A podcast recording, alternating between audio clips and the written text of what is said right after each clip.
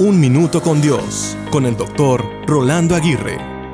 Adviento nos invita a embarcarnos en una jornada espiritual que nos prepara para la celebración del nacimiento de Jesús. En el Evangelio según San Lucas, en el capítulo 2, se nos dice que José y María emprendieron un viaje desde Nazaret hasta Belén, siguiendo el decreto del emperador César.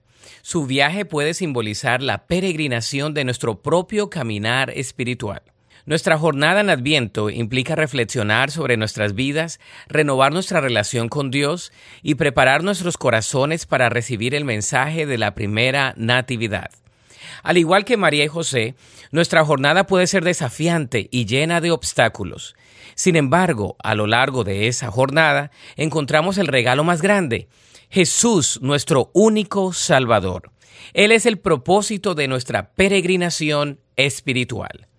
Adviento también nos recuerda que no estamos solos en esta jornada.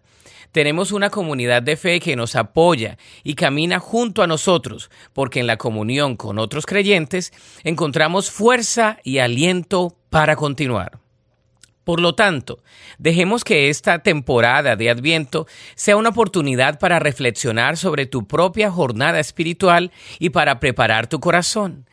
En medio de las adversidades y los desafíos, recuerda que la jornada en Adviento nos conduce a la maravillosa revelación de la presencia de Dios en nuestras vidas a través de Jesús.